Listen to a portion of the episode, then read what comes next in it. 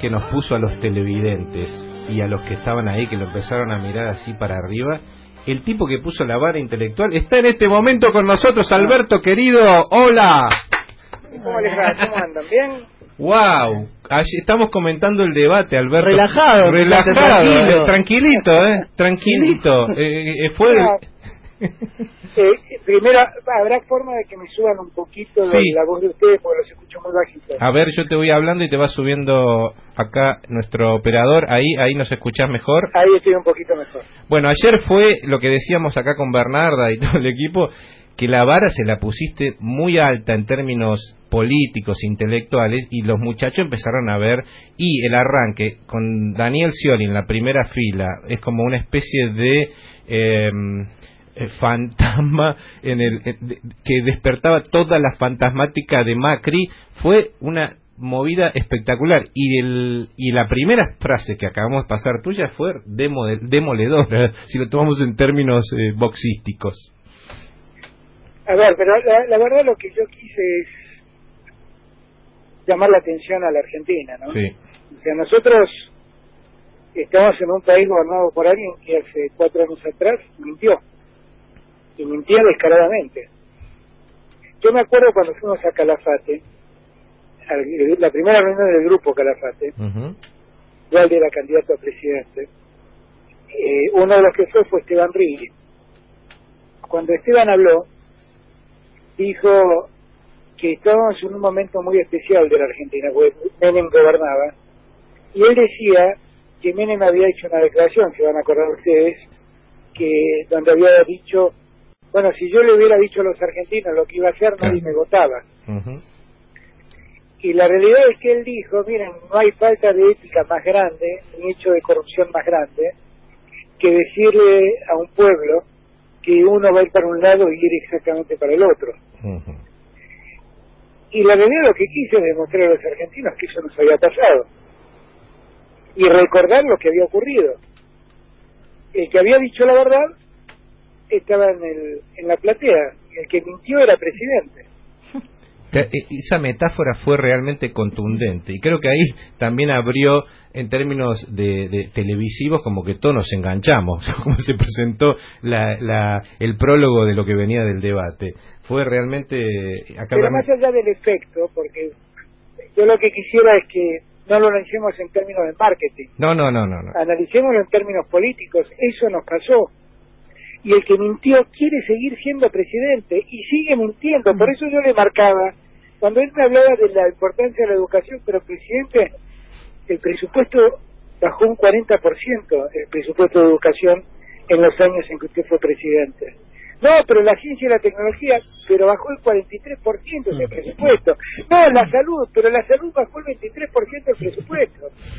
¿Cómo uno puede estar preocupado diciendo que a mí me preocupa la salud o me preocupa la educación o me preocupan los científicos, y mientras dice esto lo único que hace es sacarle recursos. Eso es lo mismo que evitar el desarrollo de la educación, de la ciencia de tecnología y de la salud. Alberto, eh, Bernarda, ¿cómo estás? ¿Cómo te va? Bien. Eh, ayer veía además, bueno, consolidaste lo que venís haciendo en la campaña y si uno si uno analiza la campaña es como los grandes aciertos, ¿no? Yo hoy escribía una nota, decía, entró como candidato y salió como presidente, y ayer me parece que en el debate efectivamente saliste saliste como presidente, pero no solo como presidente. Me parece que el punto más importante es que Macri, que había insistido tanto sobre el cambio, hoy es estrictamente el pasado, además de un pasado muy malo, ¿no? Una referencia al pasado de uno de los peores periodos de la Argentina, y vos sos una referencia al futuro en el sentido que manejás un equilibrio muy interesante entre pegarle a, Macri en el pasado, pero sobre todo eh, poder construir un futuro adelantándote a los plazos a los plazos de diciembre. ¿Vos tenés la misma sensación que los argentinos hoy estamos como desesperados en ver cómo salimos de esta, más que revisar, digamos que ya está claro que lo que Macri hizo y Macri ya fue? Bueno, yo en eso tengo la prudencia de esperar la elección, sí, claro. buscar que la elección este, sea, sea la que finalmente resuelva y determine lo que, lo que bueno, lo que la gente quiera. Entonces ahí yo tengo una dosis de prudencia. Pero lo que yo sí veo es como que la gente está muy dolida con lo que hizo Macri. Que definitivamente la gente siente, mucha gente que lo votó y que se siente estafada, simplemente, ¿no? Y, y muchas veces muchos compañeros dicen, pero esos fueron los causantes. No, la verdad es que el que lo votó, muchos, muchos están ideológicamente vinculados a Macri. Es ese tercio de la Argentina que todavía lo acompaña. Mm. Pero muchos creyeron honestamente que iba a hacer lo que decía que iba a hacer y esos esos no son culpables de nada, esos son estafados de Macri. Estafados por Macri.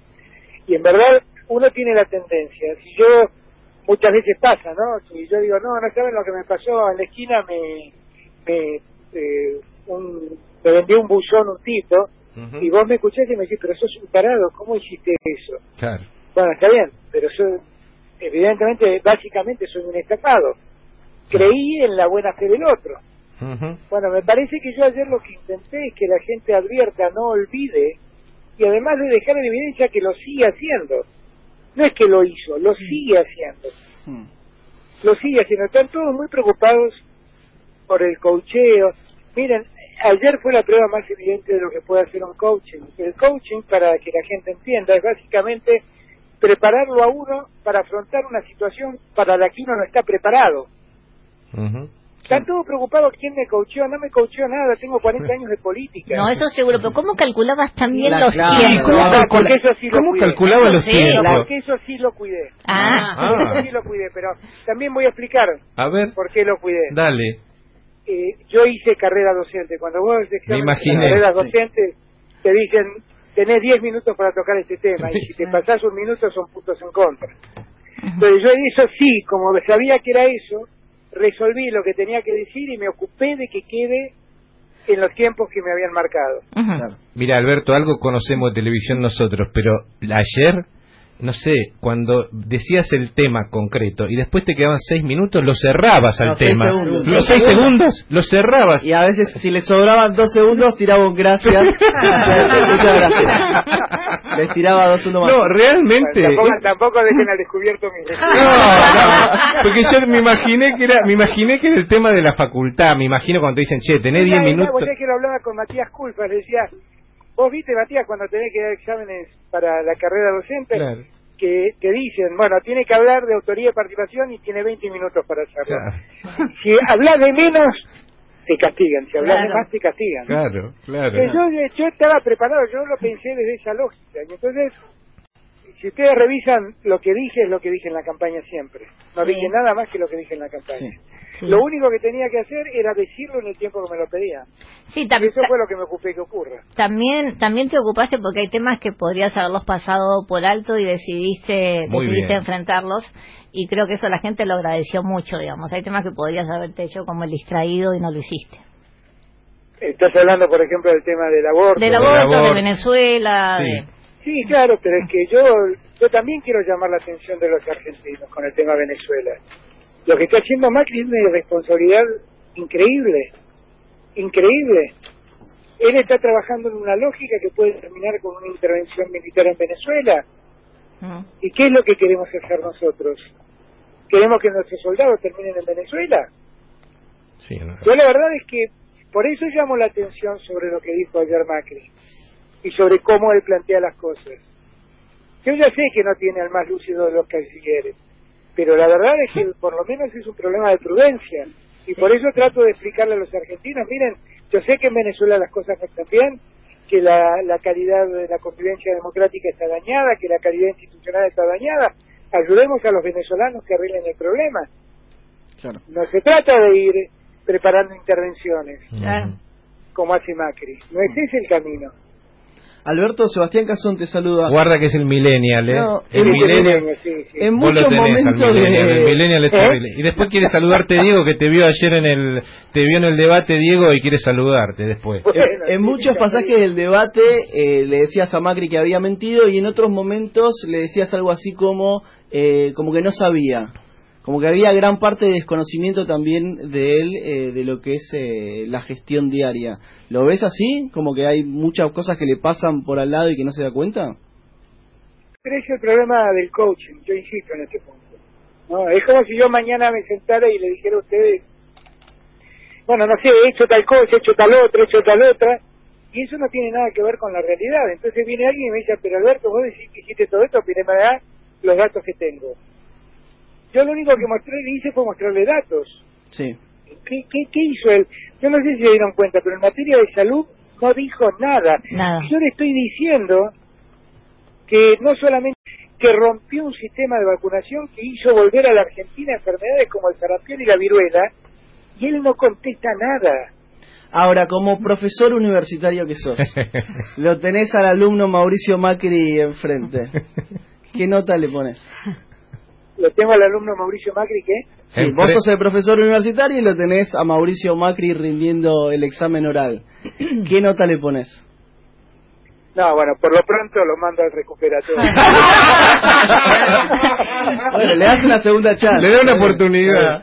Y Le doy una oportunidad más a ver si reflexiona y no viene a mentir y estudia un poco.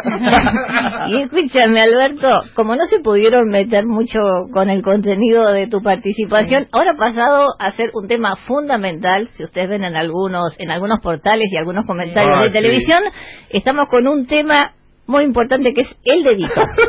Sí. Es una ¿No? cosa increíble, ¿no? Sí. Están todos preocupados por mi índice, me encantaría que se Sí. ocupen por el índice de pobreza, ¿no? ¿No? Claro, pero Sí. pero no qué sé yo yo no sé yo no yo no sé cómo actúan estos tipos no sé yo lo único que hice fue marcar al, al responsable de lo que yo estaba diciendo todo lo que hice fue eso presidente dése cuenta de lo que está haciendo No, pero además el dedito estaba muy bien manejado. Te digo que en- en, términos de cámara, uno analizándote, digamos, cómo te movías en la cámara, cómo movías el dedito y a los costados cómo señalabas, la verdad que no estarías coachado, pero Y el profe, el profe sabe, sabe. dice, cuando cuando señala el, el, el, el pizarrón, el tipo dice, ahí, ve, ahí está. no pero yo la verdad no sé qué estamos discutiendo a mí me parece honestamente me parece poco serio Pero lo están discutiendo tapa de los diarios. No, y No, incluso, pero es que me parece muy poco serio realmente me parece muy poco serio incluso, El presidente no tiene idea lo que gasta en educación, no tiene idea lo que gasta en salud, no tiene idea lo que gasta en ciencia y tecnología, no tiene idea cómo se ejecuta el presupuesto y el problema es que yo dije con el dedo, presidente, usted hizo tal cosa. No, es increíble. y Yo no Macri, yo no puedo entenderlo eso. Macri le dijo a Kisilov, tal vez futuro gobernador, que iba a impulsar una especie de narco... Eh, Narco, ¿cómo era? Narco... ¿cómo era? Eh, capacitación, narco- es algo muy agresivo y muy grave, y eso los distintos periodistas y analistas políticos no lo toman como algo realmente serio, agresivo y ofensivo, y sí el El hecho de levantar un dedo. Es increíble. Pero claro, pero bueno, pero es que así funciona parte de la prensa argentina, esta es la verdad. Ujú. Encerrada además en debates insólitos, insólitos. Eso, ahí tienen también un efecto del coaching. Cuando terminamos todos los temas, vuelve a haber un corte, 12 minutos, nos vamos a, a- a tomar algo, a hablar con los, con los que colaboran con uno. Sí.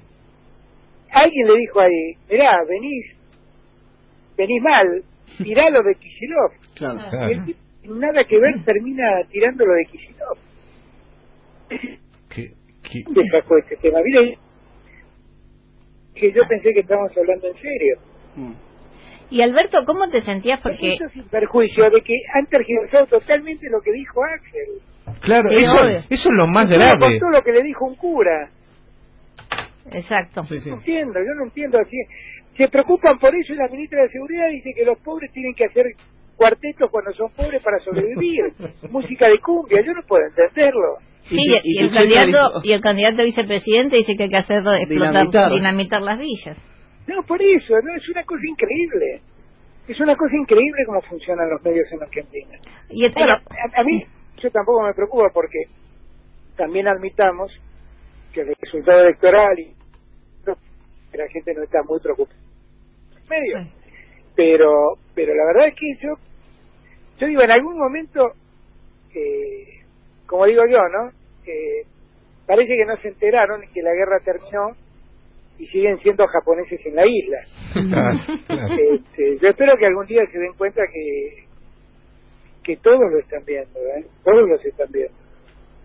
Y también un poco, y eso quería preguntarte, Alberto, y obviamente seguramente no te vas a pronunciar acerca del debate, pero digamos, el, el debate cuando uno lo analiza, además de que llega tardíamente a la Argentina, que sigue siendo un esquema pensado desde la televisión en momentos donde aparecen múltiples plataformas y en el mundo están preocupados y ayornando un, un, un modelo o un contenido que, un formato básicamente que queda viejo y excluyente eh, ¿Cómo te sentiste? Porque la verdad que impusieron... Ay, se, se nos cortó. Probamos ahora rápido. A ver, probar rápido, que es, es, interesante eso. Y el Diego lo quiere saludar, Diego. Yo, yo, yo sí. quiero hablar sí. con, con, Alberto. ¿Lo vio, lo vio ayer el lo, debate? Eh, lo vi, maestro. ¿Lo vio el debate? Lo, lo vi, maestro. Eh, eh, Mauricio estaba, estaba, estaba más complicado que nosotros con el descenso. no. Eh, estaba, estaba perdido. Las metáforas de Diego me matan. Y, y, la verdad que... A, a, a, le, le, le, ahí, está, paseo, ahí está Alberto. Bernardo, termina la, la, la pregunta, dale, Alberto. No, estábamos hablando sobre el debate. Un, de, un, debate impuesto es uno de los pocos lugares del mundo donde el debate es obligatorio y donde te obligan a eh, discutir en condiciones que la verdad que tiene muy poco que ver con el intercambio de ideas o profundización de ideas y mucho que ver con un formato con un formato televisivo de acuerdo a las necesidades digamos de también de estos medios no muchos muchos de los principales medios de Argentina que también participaban en en la organización de este debate. ¿Cómo te sentiste vos? ¿Te sentiste encorsetado? ¿Cómo ibas evaluando cuando estabas ahí? ¿Sentías, tenías noción de que finalmente ibas metiendo, ibas metiendo goles? Eh, ¿Te sentías cómodo? ¿Querías que terminara? Oh. Mm, no, no estamos. No estamos. Bueno, yo creo, Bernarda. Silencio de radio. Ay, qué pena. A ver, qué pena, qué pena. Ya al final de la entrevista empezaba. Sí, sí, se ve que está en el auto, yendo a algún lado. Bueno, eh, teníamos ahí la palabra de, del virtual, virtual presidente de los argentinos, falta falta el 27. Lo mandó recuperatorio. Lo mandó recuperatorio y le, le dijo, mira, la nota no la nota no no está buena, pero anda claro. a diciembre. Sí, le dijo, no estudiaste, no vengas a chamullarme. Volver recuperatorio, pero estudiá para cuando... Está, estás mintiendo, che, no me sanaties, el, el primer el primer final que estás dando, eh, anda para diciembre, dale. No, la verdad que que gracias primero Alberto por la cantidad de cosas que tiene que hacer Alberto. Y acá está Alberto ¿no estás ahí Alberto? no ahora sí ahora sí. Ay gracias querido. Bernarda te, te resume la, la, pregunta que ya la gente la escuchó cuatro veces pero te la hacemos más, más chiquita. Ya, ya, me da como vergüenza. Dale, dale. ¿qué le pasó a esta mujer le agarró Alzheimer? a ver cuál era la pregunta dale Bernie. La pregunta era que justo te tocó ser candidato a presidente cuando el, el macrismo no en muchas cosas que ha hecho siempre a destiempo impuso un formato televisivo ya bastante en desuso y cuestionado por el mundo, digamos, que necesita ser ayornado, primero lo impuso como obligatorio. No es obligatorio en ninguna no, parte no, del mundo. No, eh, ni siquiera los creadores de Estados Unidos, que además también están muy preocupados con cómo ayornarlo y darle muchísima más participación a la gente. Era un formato muy encorsetado, Alberto, donde la verdad que tenías 13 minutos en total y como muy pocas posibilidades de moverte. ¿Cómo te sentiste? Como, además obligado a debatir. ¿Cómo te sentiste en medio de este formato? A ver, eh, la verdad que esta es otra de las locuras que ellos han hecho. ellos sintieron alguna vez que ganaron gracias a un debate yeah. uh -huh. y entonces pusieron por ley en los debates. Sí. La verdad es que el debate puede ser valioso. Uh -huh. Porque puede ayudar a la gente a contraponer posiciones. Uh -huh. Pero tiene que ser un debate, esto no es un debate. Claro. Esto es un lugar donde uno va y tiene X cantidad de minutos para hablar. Mm. Después tiene 30 segundos para que todos opinen y otra ronda de 30 segundos después y yo, el que quiere contesta si alguien hace mención a uno o no. Claro. Pero además es muy fácil no contestar, quiero ser franco, porque habla Bernarda y después hablan cinco más. Hmm. Cuando vuelve a Bernarda, ya todo el mundo se olvidó lo que claro. alguien dijo algo en el medio. Entonces, eh, yo lo que creo, a ver, me parece que lo ideal sería que los debates sean voluntarios. Claro. Y que en todo caso la gente juzgue a la hora de votar al que no quiso debatir. Claro. Pero esto es una cosa medio disparatada, porque, porque vuelvo a repetir que en 13 minutos se puede decir poco y nada. Uh -huh. Poco y nada. Entonces, eh, creo que es eso. y otra, es y otra cosa, Alberto, la lógica que se vivió ayer fue una lógica de show periodístico más de debate político. Porque si vos analizás un debate, por lo menos tres, cuatro horitas te, te tomás, si te interesa ver qué piensan, desarrollo, discusión de ideas, siempre en el marco del respeto, podés discutir con alguien. Pero ayer pusieron tres cortes. Tres cortes para vender publicidad. Está armado. Está claro que es un negocio mediático. Claro. Está clarísimo que es un negocio mediático. Yo igual valoro mucho el esfuerzo de la Cámara Electoral, porque la Cámara Electoral preservó ciertas condiciones de objetividad que efectivamente fueron preservadas. Eh, qué sé yo, lo- lo- los periodistas no podían opinar, los periodistas solo podían dar la palabra, eh, no había juegos de cámaras, cuando hablaba un candidato no se mostraba a los otros, no había participación del público, no había imágenes sobre el público. En conclusión, me parece que efectivamente eso estuvo bastante cuidado, bastante cuidado. Pero el problema es qué se puede hacer con este formato. Nada. Ah, ah, ¿no? pero- Donde hay seis candidatos que pueden hablar 13 minutos, Claro. Atención, de las relaciones internacionales, de la economía y la finanza, de la salud y la educación, de los derechos humanos y, la, y las cuestiones de, de género. No, es una locura. ¿Qué puede decir uno en 13 minutos sobre todo eso? Pero Solo títulos. nos hemos enterado mucho más de lo que vos pensás acerca de esos temas y también los otros candidatos, porque más lo que se han olvidado es en este formato la interacción permanente que hay hoy, la capacidad eh, para poder acceder todos nosotros a los candidatos, digamos, a las opiniones de los candidatos e incluso la confrontación, digamos, cuando vos querés te confrontás con los otros candidatos de manera prácticamente inmediata.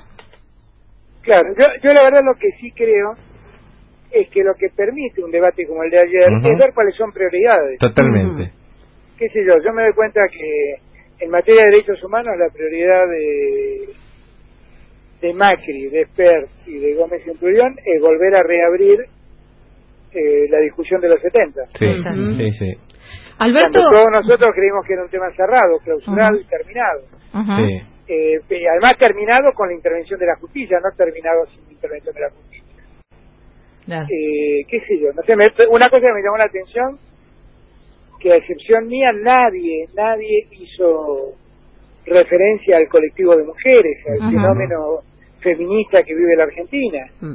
Sí. Y Lo hizo también del caño, miento, del caño Sí, sí, sí, sí, sí. pero el resto no. Vos hablaste de la ampliación de derechos, que aunque costara dinero, digamos, pusiste en otros lugares ese debate. Bueno, y, y yo hablo de la, yo hablo de la ampliación de derechos y Esper me contesta cuánto cuesta eso. no, no, no es una cosa Claro. Alberto, eh, Fabiana García lo saluda. Eh, muy bien. La pregunta es la siguiente. Ahora viene otro debate. ¿Va a tener Sí. características similares? ¿Se plantearán Igual. nuevos temas?